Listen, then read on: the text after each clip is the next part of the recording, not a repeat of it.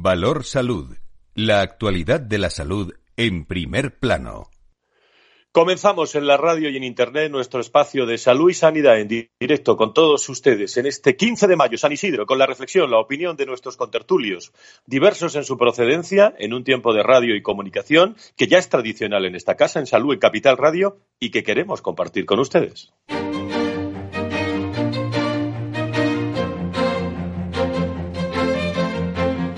Valor Salud es un espacio de actualidad de la salud con todos sus protagonistas, personas y empresas. Con Francisco García Cabello.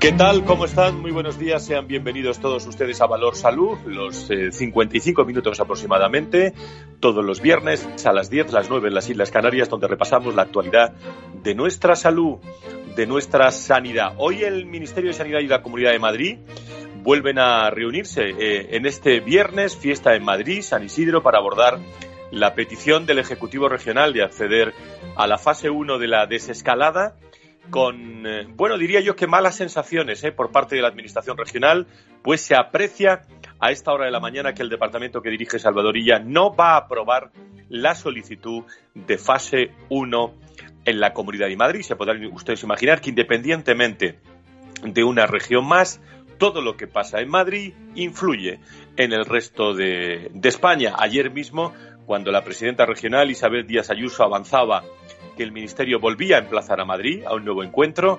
Hoy, eh, precisamente tras la primera reunión, eh, se consideraba que no parecía estar dispuesto a que pasara a la fase a la fase 1.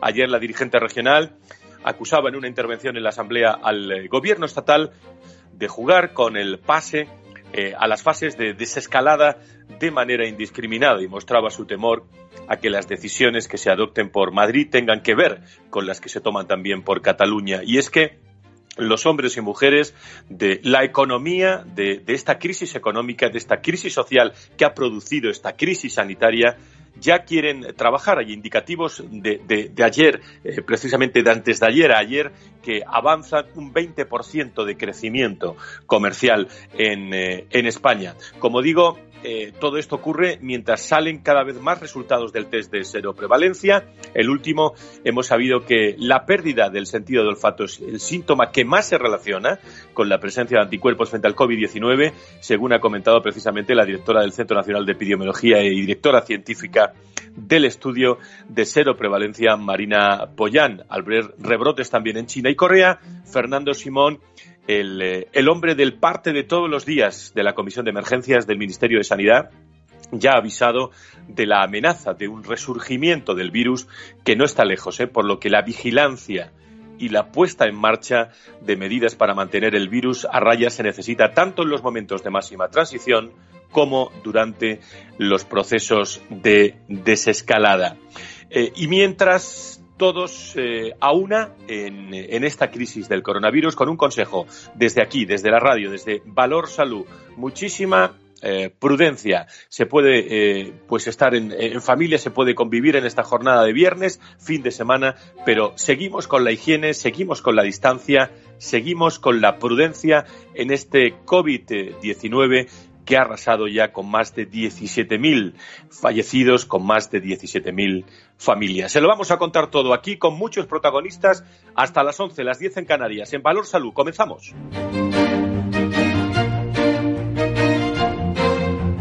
Valor Salud. La actualidad de la salud en primer plano.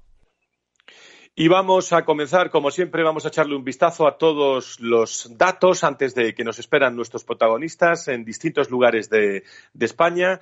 Eh, y para ello vamos a conectar a esta hora de la mañana, también eh, trabajando, comunicando eh, desde primera hora con Laura Escudero del equipo de Valor Salud, del equipo de Capital Radio. Laura, ¿cómo estás? Muy buenos días, bienvenida. Muy buenos días, Fran. ¿Qué tal? Feliz San Isidro. Muchas gracias eh, a ti y a todos los tuyos. Y mm, vamos con el repaso, Laura, de, lo que está dando eh, este COVID-19 esta semana y de lo que nos espera en este viernes 15 de mayo. Pues este viernes 15 de mayo lo que nos espera es saber si el lunes qué nuevas provincias o territorios pasarán a la fase 1. La Comunidad de Madrid es, como ya venimos diciendo desde hace 55 días, la región con mayor número de afectados y registra más de 65.000 afectados seguida de Cataluña y estas son dos de las cuatro comunidades que todavía no han pasado a la fase 1. Madrid sabemos que ya ha presentado la documentación, pero Cataluña ha decidido que Barcelona no pase a la fase 1 y que solo lo hagan Lérida y Gerona. Y de Castilla-La Mancha, Toledo, Ciudad Real y Albacete, que todavía permanecen también en la fase 0, han pedido también avanzar y lo mismo ha pasado con Granada y Málaga en Andalucía. Son 14 áreas sanitarias de la comunidad valenciana las que tampoco han pasado, han seguido en fase y siguen a la espera de enviar la documentación y recibir una solución del Ministerio de Sanidad. La Organización Mundial de la Salud ha situado a España junto a Rusia y Reino Unido entre los 10 países del mundo con mayor número de casos de COVID-19 detectados en las últimas 24 horas.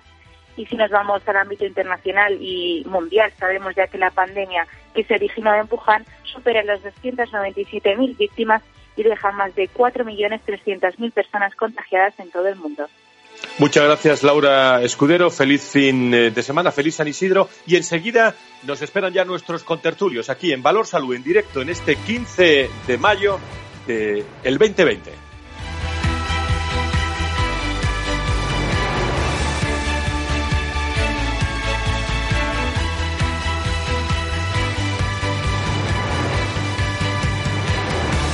Las entrevistas del mundo de la salud con sus protagonistas. Pues vamos a comenzar eh, charlando a esta hora de la mañana con Carlos Rus, el presidente de la patronal de la sanidad privada en España, que nos escucha ya en, en directo en esta jornada de viernes. Don Carlos, encantado de saludarle. Muy buenos días. Hola, ¿qué tal, Juan? Buenos días. Muchísimas gracias. Bueno, el, eh, el, caso sería volver a la normalidad en estos momentos, eh, con ese debate de si va a continuar o no este estado de, alerta. Lo que ocurra en Madrid es importante. Eh, por esa referencia no sabemos si se va a pasar o no. Parece que no.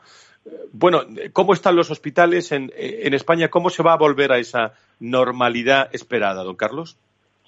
Bueno, vamos viendo cómo la, actividad poco a poco va volviendo a la normalidad. Tenemos a los hospitales, dependiendo de las comunidades autónomas, con mayor o menor actividad, pero ya llegando casi al 40% y en algunos casos hasta el 60%.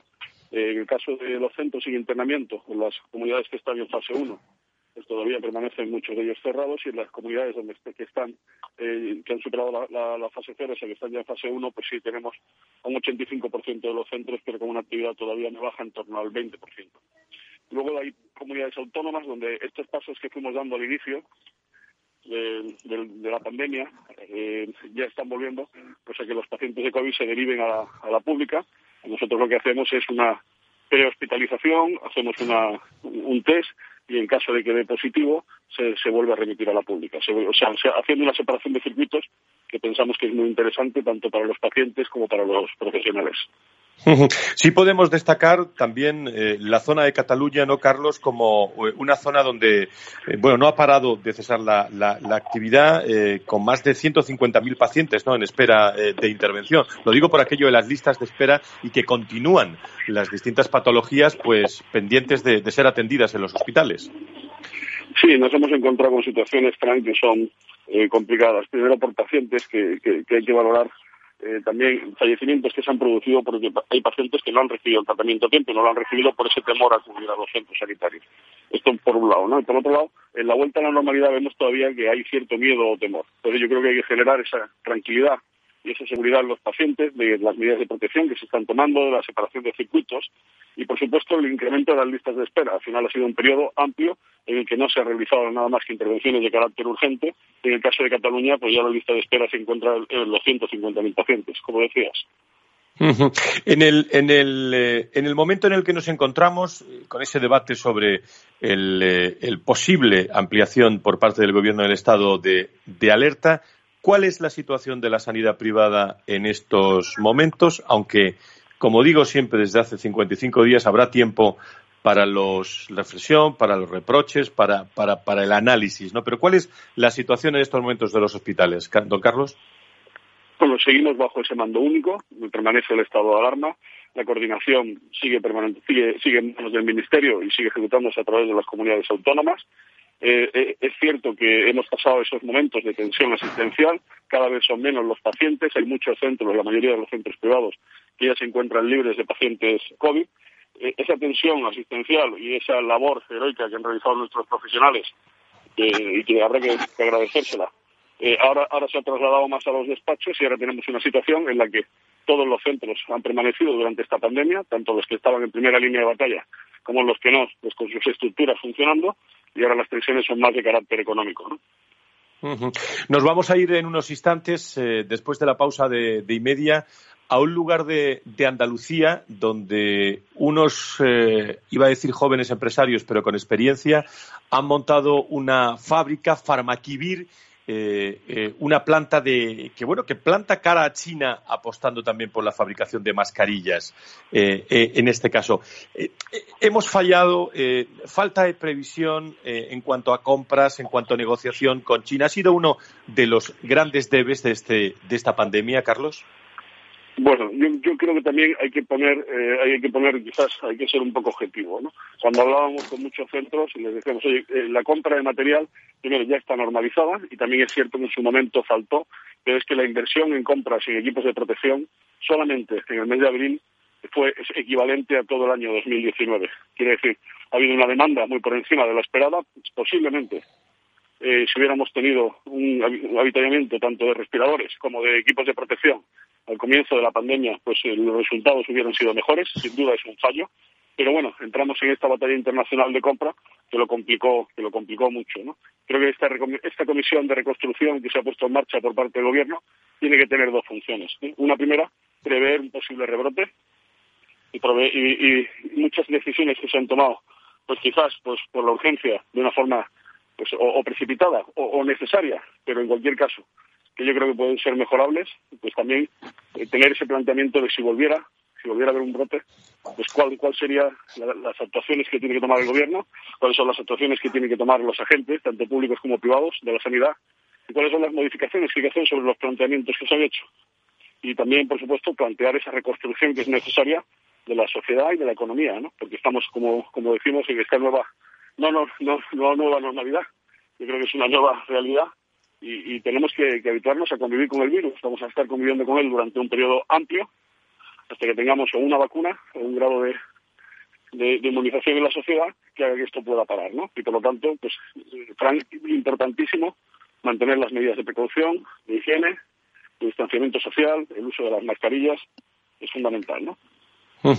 Por último, eh, nos, eh, estamos muy atentos de todos los mensajes que nos llegan de, la OMC, de la Organización Médica de, la Salud, eh, y, claro, ahí mm, ya se están lanzando mensajes de que, bueno, que vamos a tener que convivir con este COVID-19, por lo tanto, algo tiene que cambiar en la sanidad si vamos a tener que convivir con, con, este, con este virus, ¿no, don Carlos? Sí, bueno, posiblemente eh, posiblemente algo tenga que cambiar en cuanto a la preparación, al establecimiento de estrategias comunes desde Europa, que ya se están planteando. Ella, las, mesas de estudio y de trabajo de Europa ya están planteando actuación de forma conjunta en Europa. Están, por ejemplo, planteando el almacenamiento de equipos de protección, de respiradores, de forma conjunta, de manera que se puedan aportar a aquel país que mayor lo demande. Eh, pero, al final, este desbordamiento eh, yo creo que no era previsible. Podíamos prever una pandemia, pero no las consecuencias o las necesidades y ha sido una sorpresa para todos los países, con mayor suerte de aquellos que, cerraron fronteras antes, de aquellos que lo hicimos más tarde y con un menor, una menor incidencia. Pero al final seguimos teniendo uno de los mejores sistemas sanitarios del mundo. España es una potencia económica a nivel mundial y tiene un buen sistema sanitario. ¿Que hay puntos de mejora? Sí, por supuesto que hay puntos de mejora. ¿Que es necesario un mayor presupuesto? Sí, es, es necesario, ¿no? Pero no se puede atacar a aquellas formas de gestión que se han utilizado durante muchos años por los gobiernos autonómicos, que les han dotado de flexibilidad y que han hecho posible que haya un mayor número de centros hospitalarios dando servicio a la población. Yo creo que no, podemos aprovechar esta situación para, para implantar o imponer eh, criterios ideológicos. ¿no? Hay que ir a resultados y a la satisfacción del paciente. Muy bien, pues eh, esa reflexión. Déjeme que, que, salude a, Marta Villanueva, directora general de la Fundación Iris, que está en directo. Por lo menos se saludan ustedes esta mañana. Doña Marta, encantado de saludarte. Muy buenos días. Hola, buenos días, Fran. Buenos días, bueno, Carlos. Pues, pues antes de despedir a Carlos, os podéis saludar los dos esta mañana de San Isidro. ¿eh? Pues nada, Marta, me alegro mucho. que tenéis un feliz día del patrón. Igualmente, disfruta, disfruta, del día y seguiremos hablando, porque Carlos y yo hablamos habitualmente. Muy bien, pues eh, el saludo de Aspe y de Idis, de Idis y de Aspe esta mañana en la, en la radio, en Valor Saludo. Carlos, muchísimas gracias por estar con nosotros. Buenos días. Buenos días, muchas gracias a vosotros. Adiós, Carlos, gracias. Marta, eh, bueno, ¿cómo ha, ido, ¿cómo ha ido la semana? Hablamos de la importancia, de la necesidad, tenemos todos de volver a la normalidad, ¿no? Progresiva en hospitales, en centros asistenciales y en, y en consultas, ¿no, Marta? Pues sí, tenemos que preparar, Fran, la desescalada social y la desescalada sanitaria, ¿no? Eh, estamos muy pendientes de las fases a las que podemos pasar para empezar a hacer vida normal, pero tenemos que ser conscientes de que esta desescalada sanitaria eh, no tiene por qué tener fases. La sanidad de titularidad privada se encuentra en perfectas condiciones de capacidad, de estructura para afrontar este nuevo periodo de desescalada, ¿no? Después del esfuerzo titánico de abordar la fase aguda de COVID-19 y de, bueno, pues tener que, estar preparados para recibir eh, esa barbaridad de, pacientes que realmente desbordó completamente la sanidad, en este momento pues toca la conciencia social de que las patologías eh, avanzan, de que mm, eh, las patologías crónicas se tienen que revisar y que evidentemente pues todas esas actividades que, que hemos aplazado, consultas, intervenciones, que no fueran de carácter urgente, pues tienen que volver a la, a la normalidad. Y entonces eh, yo creo que todo lo que es el entramado y el sector de sanidad privada está a la espera de recibirlo y esto es fundamental realmente pues para no acumular pruebas, para no, para no desarrollar eh, nuevas enfermedades y para atajar la evolución de las crónicas eh, que ya tenemos. Estamos, eh, tú nos hablas eh, hoy desde la Comunidad de Madrid, que es eh, fiesta, que es día de, San Isidro, y ahí se debate de, pasar a la fase a la fase 1. Parece que no se va a pasar por parte del, del, gobierno. ¿Cuál es tu reflexión sobre, sobre esto y, sobre, bueno, por la posible ampliación del estado de, de alerta en este, en este momento, que es un debate abierto? Bueno, a nivel ya personal y desde el sentido común, pues eh, evidentemente tenemos que estar a expensas de los criterios epidemiológicos y de las valoraciones técnicas de los expertos al respecto del pasar de una fase a otra. Yo vuelvo a repetir, Fran, con independencia de las fases en las que nos encontremos, el trabajo de los que, de los que estamos en casa es desarrollar la responsabilidad individual de que con independencia de lo que pase ahí fuera, tenemos que interiorizar que tenemos que convivir con, con, un enemigo que se llama COVID-19, que esto se puede alargar en el tiempo meses, porque evidentemente o hasta que alcancemos las tasas de, de mm, inmunidad o hasta que alcancemos o consigamos una vacuna, pues esto va a ser un largo recorrido. Y, evidentemente, pues eh, formará parte de nuestros hábitos y de nuestra vida, queramos o no, en la medida de distanciamiento social, que eso es algo que por nuestra cultura nos va a costar muchísimo, pero es que esto no es interpretable y esto no es una opción, es una realidad que, la población y la responsabilidad individual de cada uno pues tiene que interiorizar. Las medidas de protección y las mascarillas formarán parte de nuestro día a día e incluso de, la forma en la que nos vestimos porque nos acompañarán y las medidas de higiene pues las acabaremos tomando como una rutina. Entonces, con independencia de las fases, pues pues eso, la responsabilidad individual, darnos cuenta que lo que hemos pasado pues ha sido tremendo, que, se ha quedado muchísima gente, em, ha fallecido muchísima gente y que evidentemente todos somos parte de seguir avanzando pues en este nuevo entorno que además no va a ser el único, es decir, las pandemias van a seguir viniendo y tendremos que adaptarnos a un nuevo sistema y a una nueva forma de vivir, que no sé si es peor o mejor, porque de todo se puede sacar algo positivo. Lo que sé es que va a ser distinto. Entonces, bueno, pues calma, confianza, prudencia y, aguantar e interiorizar la transformación individual para eh, bueno, pues sostener esta nueva forma de vivir. Eh, a esta hora de la mañana, Marta, están llegando al aeropuerto de Barajas en Madrid eh, los primeros vuelos. España está obligando a guardar una cuarentena de 14 días a los viajeros internacionales a partir de hoy. España está tomando también la temperatura a viajeros de terceros países y ve bien establecer corredores, corredores sanitarios. en los hospitales, sería mi, penúltima cuestión, en los hospitales ¿Qué, se ha aprendido de este COVID-19 cuando, al mismo tiempo que te hago esta pregunta, estoy pensando que el objetivo de los hospitales es salvar vidas en estos momentos, pero evidentemente se ha tenido que trabajar con un capital humano, eh, con unos materiales, en un momento muy, muy difícil. ¿Qué ha aprendido la, la sanidad en estos momentos, Marta, en tu opinión? Yo creo que la sanidad eh, ha aprendido a hacer realidad algo que en el papel pone y en caso de pandemia.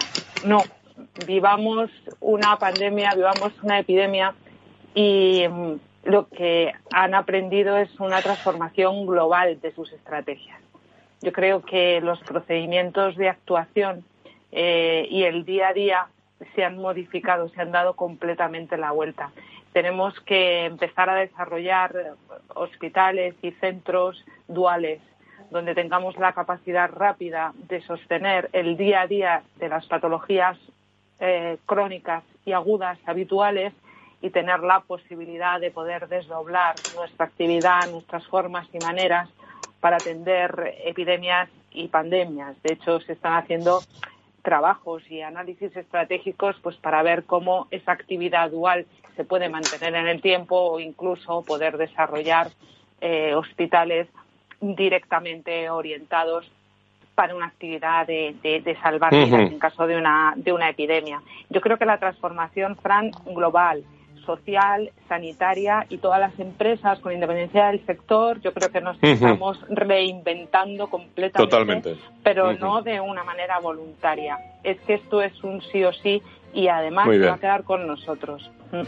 Pues Marta Villanueva, muchísimas gracias por estar con nosotros. Muy buenos días. gracias a ti, Fran. Buenos días. Un abrazo. Adiós.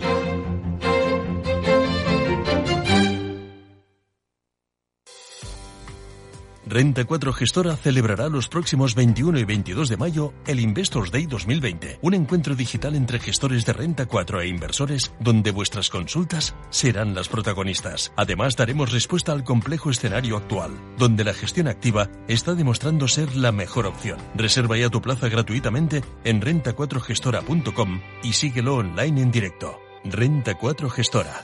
El mundo cambia. Nuestros valores no.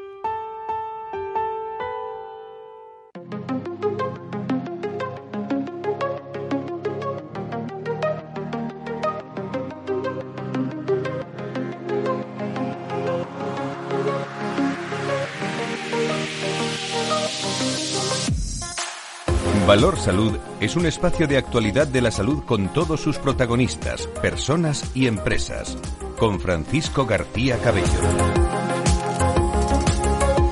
Estamos en directo en la radio en este día de San Isidro, 15 de mayo del 2020. Le estamos contando cómo está pasando España este confinamiento, esta crisis sanitaria desde hace 55 días. Y se lo estamos contando con el estilo de Valor Salud de Capital Radio y todos nuestros contertulios. Luego verán al final del programa el análisis de Antonio Burgueño, de José Ignacio Nieto. No se lo pierdan porque son análisis muy interesantes de, experiencia, de vivencia experiencial también la que pueden transmitir a todos nuestros oyentes, con la colaboración también de ASPE, de IDIS, de COFARES, de FEFE, de todo el sector con ustedes. Y hemos venido contándole desde este programa todos los viernes y desde nuestro programa especial de Capital Radio todos los días de dos a dos y media en, eh, en, esta casa con muchísimas entrevistas en los últimos 50 días de distinta índole, pero siempre lo sanitario, los profesionales, los hospitales y las UCIs han sido también nuestro eje fundamental y, y, ver cómo se está trabajando en estos hospitales. Creo que tenemos línea a esta hora de la mañana con un hospital en Madrid que está de fiesta, que está de San Isidro, pero vamos a conectar con el Hospital Universitario Sanitas La Moraleja en Madrid y allí nos está atendiendo su jefe de la unidad de cuidados intensivos, el doctor Morales eh, Sorribas. Eh, doctor Morales, muy buenos días, bienvenido. Hola, buenos días, muchas gracias. Bueno, en primer lugar, doctor Morales, ¿cómo está usted, cómo está su equipo eh, a esta hora de la mañana? Bueno, eh, bien, mucho mejor.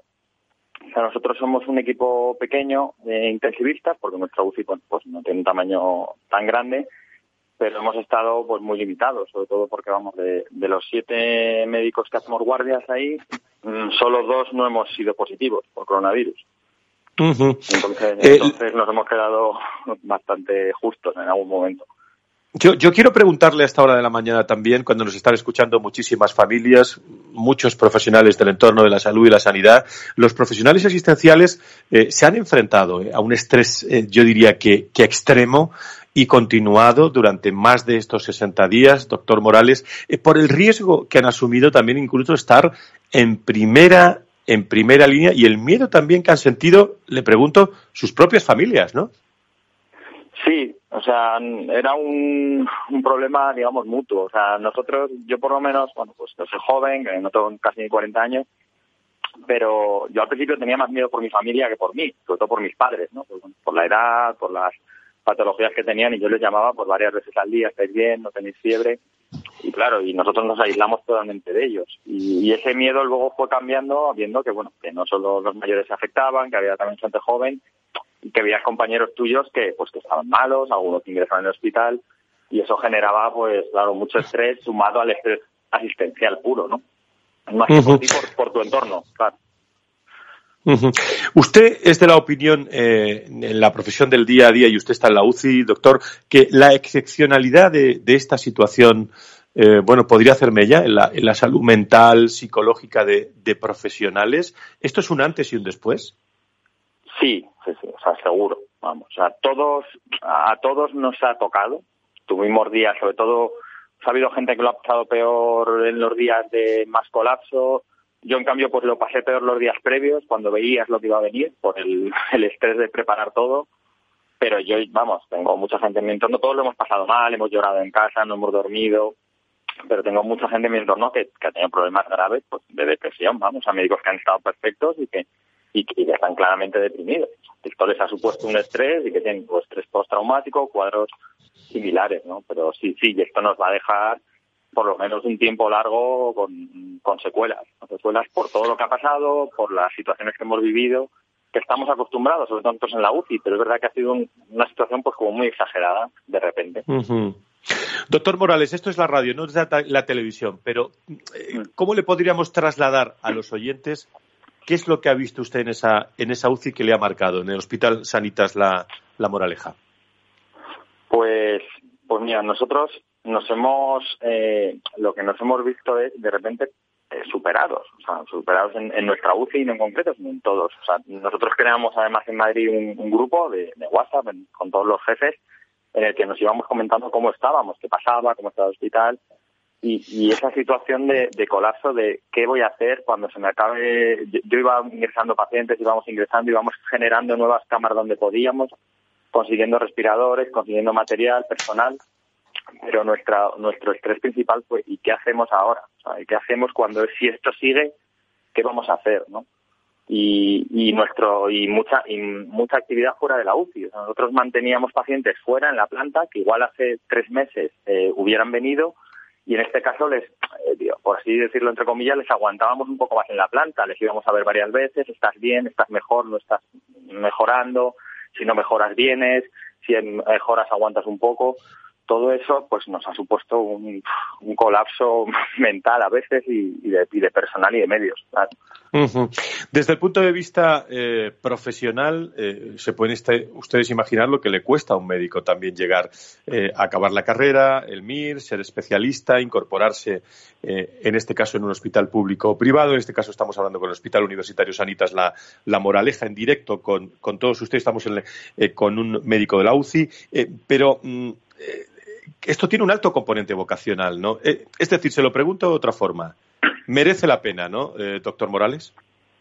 Sí, O sea, sí, sí, sí, nos merece la pena, claro. O sea, esto, mira, yo, o sea, este es un trabajo yo siempre digo lo mismo cuando la gente, ¿y cómo lo hace? Digo, bueno, pues porque al final es un trabajo. Y tú cuando te metes en el entorno médico, en el entorno sanitario, pues lo haces lo mejor que puedes. Hay gente que vale más, gente que vale menos, evidentemente. Pero no te planteas no hacerlo. O sea, es tu trabajo, es tu labor, tú tienes que curarlo, tú eres el que más preparado estás para hacer determinadas eh, labores asistenciales y ni te planteas no hacerlo. Al igual que en, todo esto, cuando empezó a pasar, sabíamos que iba a ser nuestra labor, que nuestra labor iba a ser estar todas las horas que pudiéramos en el hospital. Nadie se planteaba eh, estas horas sí me corresponden, no me corresponden, me las van a pagar. Eso ya lo veríamos luego todos. Pero todo el mundo se planteaba, pues si puedo ir hoy, voy un rato por la mañana, hoy me tocaba descansar, pero está muy mal. O sea, era todo, nadie ha puesto ni un pero a eso, ni médicos, ni enfermeras, ni nadie. O sea, todo el mundo ha echado todas las horas que se podían echar en, en los hospitales. Eh, ¿Algún reproche, doctor Morales? Bueno, yo creo que el reproche nos lo, nos lo deberíamos hacer todos. ¿no? Yo no, no quiero, o sea, no quiero culpar a nadie ni porque esto ya pues se verá a posteriori, por, porque yo también me considero culpable y es que hemos sido muy ingenuos todos, todos, todos. O sea, todos eh, cuando la epidemia pasó en China lo veíamos lejos, cuando ya pasó en Italia que está aquí al lado nos estaba, bueno, lo veíamos como, bueno, mala suerte que lo que le ha pasado a Italia y sinceramente hasta que no lo vimos aquí no fuimos conscientes del problema, ¿no? Y hemos pecado de, de eso, de confianza de confianza en nuestra sociedad, en nuestro sistema en general, de que no puede fallar, ¿no? De cómo, cómo va a pasar esto a nosotros, ¿no? ¿Cómo nos va a pasar? ¿Cómo va a colapsar los hospitales con los que hay en Madrid? Bueno, pues nos hemos llevado una cura humildad todos, yo creo. Y habrá más o menos responsables, pero a todos nos ha pasado. Nadie pensaba que iba a pasar esto y, y eso nos enseñará en el futuro que hay que estar preparados igual para todo. Muy bien, pues desde el comienzo de la crisis Sanitas ha puesto a disposición de todos los profesionales también de sus hospitales un, un servicio de atención psicológica, ¿no? Sí, sí, sí, sí, se puso sí. se puso eso, una atención telefónica para que quien precisara pues estuviera llamando para hablar con psicólogos, eh, contarles nuestras vivencias, nuestros problemas, qué nos pasaba y que ellos pues nos enfocaran un poquito a todos. Uh -huh. La verdad es que había mucha gente que le ha venido muy bien. Lo que sí está claro, por último, doctor Morales, que en este día de San Isidro, por ejemplo, 15 de mayo en Madrid, eh, se ha notado mucho, ¿no? Eh, la, la, vuelta a la normalidad, la bajada de fallecimientos. ¿Cómo está la, la, la UCI de su hospital en estos momentos? Sí, sí, o sea, estamos todos sí. eh, volviendo un poco a la, a la normalidad. O sea, ahora, eh, para que la gente lo entienda, ahora mismo estamos, porque también hablo con otras UCI y otros amigos que tengo, empezamos a estar como debíamos estar. O sea, en una situación vale. pues, de muchas UCI del 80, del 90%. Es que hay que tener en cuenta que hemos estado al 200, 250%. Entonces ahora ya eh, podemos empezar a, a, trabajar, a cerrar unidades que no eran UCIs, que eran camas improvisadas y a volver a estar en el sitio habitual, ¿no? Y estando siempre preparados para ampliar, pero en una situación ya más, más normal y mucho mejor, claro, mucho más tranquilos y, y tomando aire. Muy bien, pues doctor Eduardo Morales, jefe de la unidad de cuidados intensivos del Hospital Universitario Sanitas de la Moraleja. Nos hemos querido meter Valor Salud en su hospital, eh, en, esa unidad de, UCI, que, que, que, bueno, con tantas UCIs como podíamos estar metidos eh, en estos instantes en muchos hospitales que han estado, eh, pues, yo creo que al límite de sus posibilidades y que se nota esa vuelta a la normalidad, pero con mucha prudencia, ¿eh, doctor? Que, sí, que sigue el virus, que sigue el virus con nosotros, ¿eh? Claro, claro, estaremos preparados. M muchas gracias a todos muy los eh, hombres y mujeres del Hospital Universidad de Sanitas La Moraleja. Gracias, muy buenos días. Muy bien, un saludo. Hasta luego. Gracias. Y con nosotros eh, vamos a, a, irnos a una localidad de, de Andalucía a esta hora de, la mañana porque, bueno, hemos hablado de mucha falta de, material. Eh, hace unas semanas, acuérdense ustedes, en todos los especiales que hemos tenido en Capital Radio, hemos hablado de, esa falta de, eficiencia a la hora de comprar.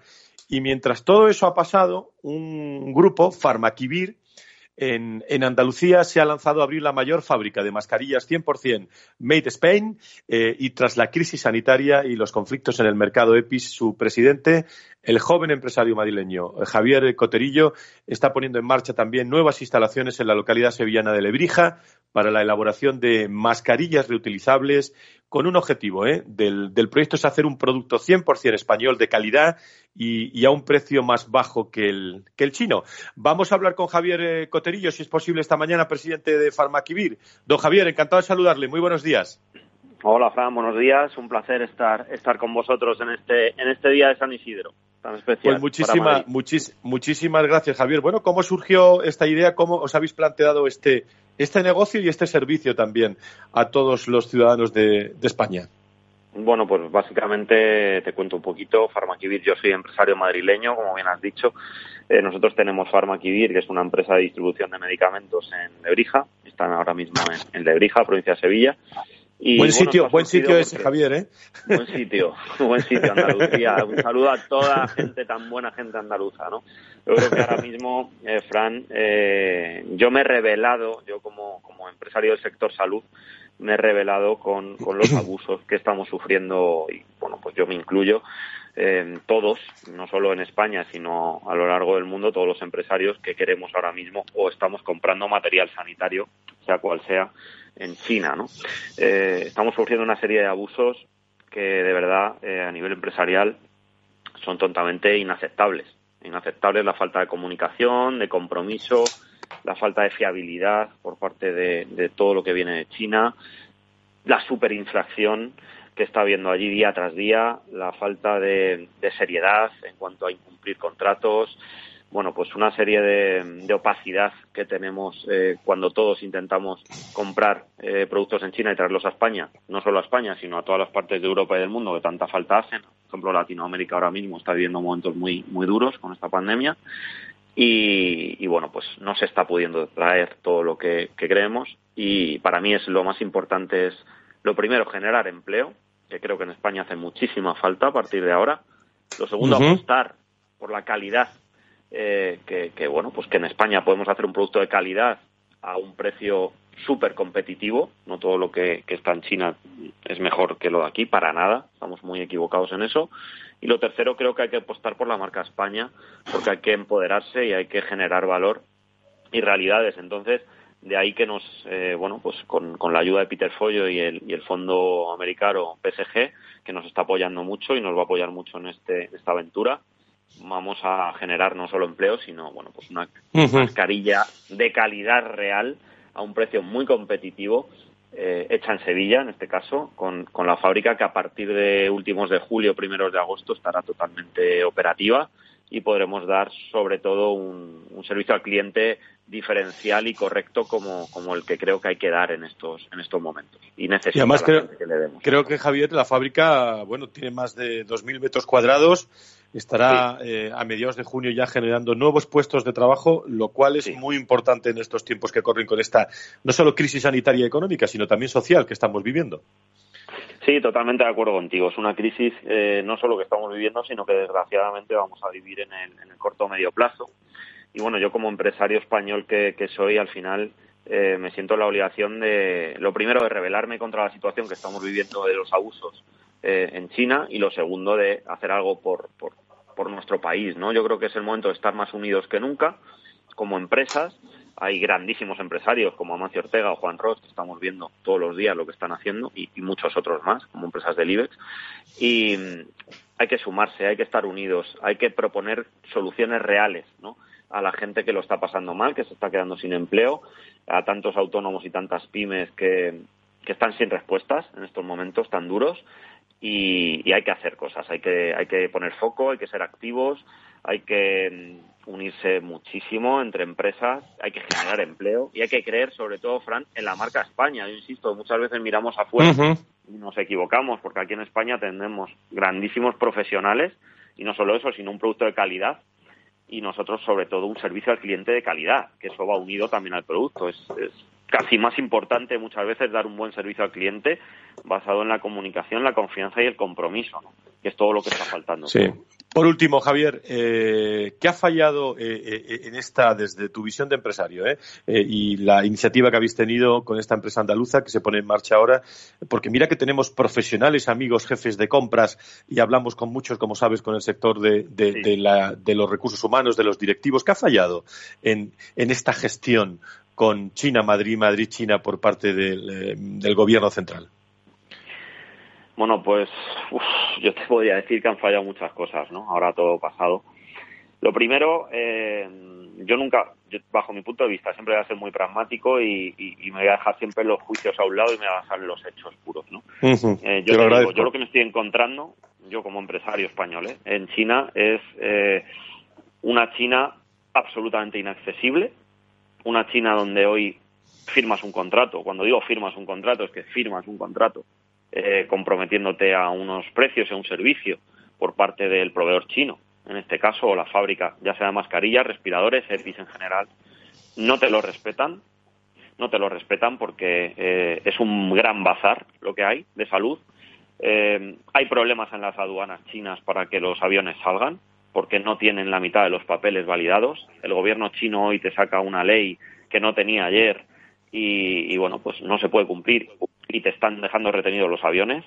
No hay información, no hay información. Eh, los certificados que te mandan no están la mitad de ellos validados en Europa, por ejemplo, los certificados CE, eh, no son compatibles. Los precios te están cambiando día a día, lo que ayer valía 5 y te ponen un precio de 7 y si lo aceptas bien y si no, les da igual porque van a subasta pura. Es muy difícil hacer negocios así. Entonces, de todo lo que han estado trayendo a las empresas del IBEX con las cuales estamos trabajando, y por eso puedo hablar desde una perspectiva real, no están llegando muchas cosas, están retenidas allí, pero no porque nosotros no queramos. Mm, estamos trabajando de sol a sol, ¿eh? con equipos de trabajo que están haciendo un trabajo encomiable, eh, con gente muy comprometida, pero es muy difícil, Fran, porque no te dan información. Ten en cuenta que estamos hablando de una cultura diferente, con una diferencia horaria diferente y con una falta de compromiso y sobre todo de transparencia importante. Entonces, cuando sale que han engañado al gobierno, yo creo que han engañado al gobierno en este caso y, y nos han engañado a todos. Pero porque es que realmente estás trabajando a ciegas eh, en un país eh, con un bueno pues con un mercado muy agresivo y que es muy difícil de verdad eh, traerse algo. O sea, esto cuando vayan saliendo las cosas a la luz, mucha gente se va a sorprender, Fran. Pues Javier eh, Coterillo, presidente de Farmaquivir, dos últimos mensajes. Bueno, ustedes eh, trabajan eh, para fabricar mascarillas, cuídense en el trabajo y utilicen las mascarillas también, ¿eh? Para, Siempre. Para, Hay que para poder para poder trabajar y, a ver si nos da tiempo y tenemos la suerte de irnos allí a hacer eh, un valor salud en directo, en plena fábrica, en Farmaquivir, que sería una idea extraordinaria, ¿eh, don, don Javier? Estáis, estáis invitados, en cuanto inauguremos la fábrica, estáis invitados a que lo veáis, porque lo vamos a hacer todo con mucho cariño y con mucho compromiso para dar un gran servicio. Ah, pues, pues, lo organizamos. Pues gracias, Javier Coterillo, presidente de Farmaquivir, empresa andaluza, como digo, eh, que va a empezar a mediados de junio apostando por esa fabricación de mascarillas eh, N95 FFP2 eh, en Farmaquivir, en plena Lebrija, en la provincia de Sevilla. Muchísimas gracias, Javier. Buenos días. Gracias a ti. Buenos días, Fran. Un Un abrazo. Valor Salud. La actualidad del mundo de la salud con sus personas y empresas. Y con Miki Garait en el eh, control eh, y registro de sonido, con Laura Escudero pendiente de todos los detalles de la producción, con Sebastián Sanabria, con eh, Enrique Martínez también pendientes, con todo el equipo de profesionales, de colaboradores, a los cuales agradezco especialmente sus sugerencias, especialmente en este tiempo de los diez últimos minutos del programa de, análisis de, la, de la actualidad con eh, el maestro burgueño, con Antonio Burgueño, director del proyecto Impulso. Don Antonio, ¿cómo estamos? Muy buenos días, bienvenido. Buenos días, escuchándole con don Javier como usted estaba riendo para su buena tierra en Sevilla, ¿eh? Hombre, además ha sido plena casualidad, lo vimos hace dos días, eh, nos pusimos en contacto con Javier, bueno, y ya hemos organizado un programa allí en Lebrija, ¿eh? O sea que esto es rápido, ¿eh? Usted, y la fino, tirando para su tierra, lo único que esperamos es que nos invite. Muy bien, pues eso lo, eso lo haremos. José Ignacio Nieto es experto en políticas sanitarias en nuestro país. Yo diría que una de las personas que más conoce el sector sanitario en nuestro país y ha sido consejero de salud en la comunidad de La Rioja. Don José Ignacio Nacho, buenos días, ¿cómo estás? Buenos días, pues eh, aquí con tranquilidad en este en este San Isidro, un tanto también raro con todo lo que nos viene sucediendo en los últimos tiempos, ¿no? pues en esta tierra pues donde uno se ha hecho ya después de varios años de estar por aquí. Desde luego, desde luego. Bueno, eh, si se quedan con nosotros, eh, escucharán el chotis de Valor Salud, ¿eh? Antes de, acabar, no, no se vayan. Pero ¿qué, qué, análisis, ¿qué análisis podemos hacer, como siempre, en síntesis y rápido? ¿Qué análisis, Nacho, eh, Antonio, podemos hacer de, del momento en que nos encontramos? Recuerdo, a punto, mm, bueno, parece que no, pero solicitada la fase 1 para Madrid, estado de, alerta en debate, están llegando los primeros pasajeros al aeropuerto de, de Barajas eh, y se le está tomando la temperatura, eh, problemas eh, en cuanto está, los está trayendo esta crisis sanitaria a una crisis económica y social. Son muchas cosas. ¿Por dónde empezamos? Quien quiera de los dos. Ah, Adelante, Nacho. Antonio, buenos días también. Pues voy a empezar yo. Yo creo que, que lo que nos está empezando a quedar claro, por si no estaba, es que esto que, tantas veces se nos ha planteado y se nos ha dicho que era una guerra sanitaria, pues eh, o que luchábamos contra una guerra con origen sanitario, pues que la verdad es que empezamos a encontrarnos en una especie de guerra, pero mucho más política, y esto es algo eh, absolutamente terrible, y nos lo están diciendo todos los días las cosas y, lo que vemos. Esa incertidumbre a que nos hemos visto sometido en los últimos eh, tiempos, porque no sabíamos lo que iba a suceder, yo creo que todavía se está acrecentando. Y esto se nota más cuando empezamos a estar mejor desde el, el punto de vista sanitario, aunque quede un camino por recorrer y que hemos de hacer muy bien. Ojalá lo hagamos muy bien, pero donde eh, no se nos está poniendo demasiado fácil o no nos dejan pensar que eh, se está haciendo todo lo bien que se debería llevar a cabo. Antonio. Bueno, pues yo estoy, estoy de acuerdo con, con Nacho, que tiene toda la razón. Yo creo que esto es una guerra de planteamiento de, cómo la política tiene que interactuar y cómo y cómo tiene que interactuar con el ciudadano y, y hasta dónde tiene que llegar, ¿no? Yo ahora mismo estoy en una zona que está en fase 1 y, le puedo asegurar que en 99,9% de los casos la gente se comporta muy responsablemente. La gente quiere que le dejen comportarse responsablemente, que le den la regla de juego, dígame usted qué tengo que hacer y la gente se comporta, ¿no? Y luego están entrando temas políticos, temas más allá de lo social y mucho más allá de, la salud, ¿no? Es decir, cuando se están negociando otras cosas, eh, para decir si hay esta alarma, si, si fase uno y meto negociación otra cosa, esto no es salud, esto es política pura y dura. La salud es otra cuestión. Y hay normas que realmente pueden llevarlo. Y sobre todo, confiar en el ciudadano, dándole las normas. Si al que no cumpla, pues evidentemente habrá que decirse y habrá que sancionarle. Pero yo creo que es un planteamiento de cómo enfocar la política hasta donde tiene que llegar al ciudadano. Estado de estado de alerta eh, próximo debate. Eh, ¿Qué opinan? Eh, ¿Qué opinan todos ustedes? Los me, dan, me daban datos eh, incluso de, algunas entidades financieras, en las últimas horas ha aumentado un, un 20% la actividad comercial, por ejemplo, en, pequeños comercios, en comercios de, ciudades eh, que, se encuentran en fase, en fase 1. Eh, ¿Cuál es vuestra opinión sobre, sobre este contexto y el, y el de presente a futuro? Mira, yo creo que, hay una cuestión muy importante y que, y que a, los, a los ciudadanos, a las personas, yo creo que que por parte de, del gobierno, no vamos a andar, eh, no, no, vamos a dejar equívocos, se nos ha intentado en algunos momentos meter hasta miedo, ¿no? Con algunas medidas incluso que no podían ser bien, bien comprendidas y después de habernos sometido sin eh, protestar, eh, casi por el 100% de la ciudadanía, a estar confinados, a no salir, a, más allá de lo que podíamos entender, de repente empiezan a pasar cosas que no podemos comprender o se nos, o se nos amenaza con, con, males todavía más terribles que los que podían suceder. Y claro, la, cabeza de cada persona tiene un límite. Necesitamos tener una tranquilidad, entender las cosas para poder aceptarlas mejor. Y eso, desgraciadamente, no se ha producido, sobre todo cuando eh, oímos al principio, las seguíamos, yo creo que más, esas larguísimas declaraciones y ruedas de prensa donde yo creo que al final lo que se trataba era de meter miedo y así no se pueden solucionar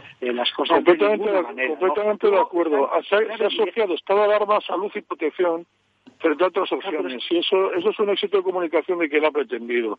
Hablaba con un psiquiatra hace unos días, tuve una larga charla, y evidentemente entre los psiquiatras hay preocupación porque evidentemente, como está apuntando Nacho, en esta situación tan crítica, este que, lleva, que rompe la vida, que no te deja, que te ves sometido a unas normas que están por encima de lo que puedes comprender, pues tiene unas, unas secuelas psicológicas eh, vamos a ver también. Entonces hay que equilibrar, hay que equilibrar. Eh, y bueno, pues yo creo que estamos en un momento donde no se está haciendo.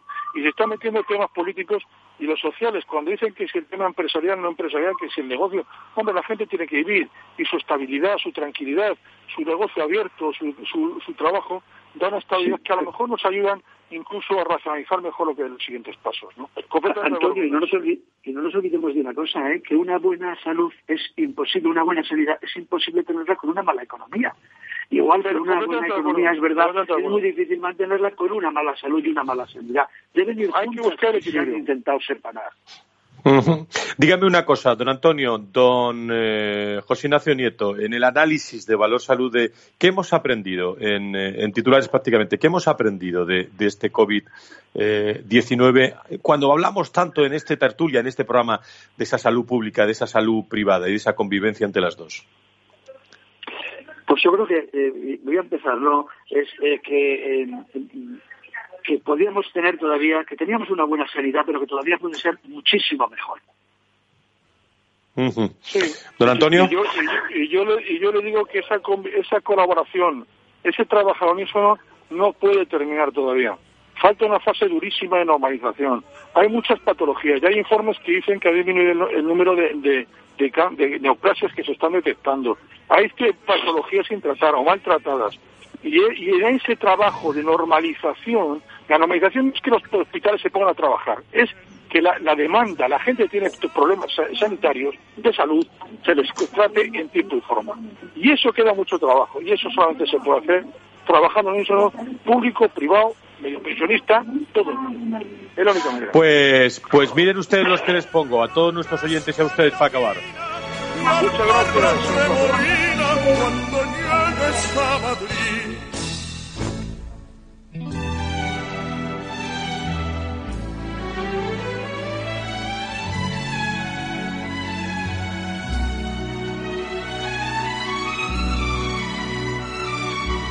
Con ese chotis nos vamos a ir. Eh, gracias Nacho, gracias Antonio. Nos escuchamos la semana que viene. Muy buenos días.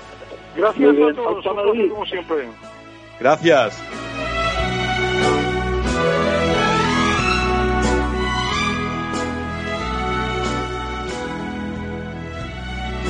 Y a todos ustedes, con el Chotis en este día de San Isidro, nos despedimos. Gracias a todo el equipo humano, a todos los colaboradores de Valor Salud el próximo lunes a las 2. Seguimos con nuestro programa especial de Valor Salud aquí en Capital Radio y el próximo viernes a las 10, las 9 en, las Islas Canarias les esperamos. Adelante, fuerza y mucha prudencia con este coronavirus. Gracias, adiós, buenos días.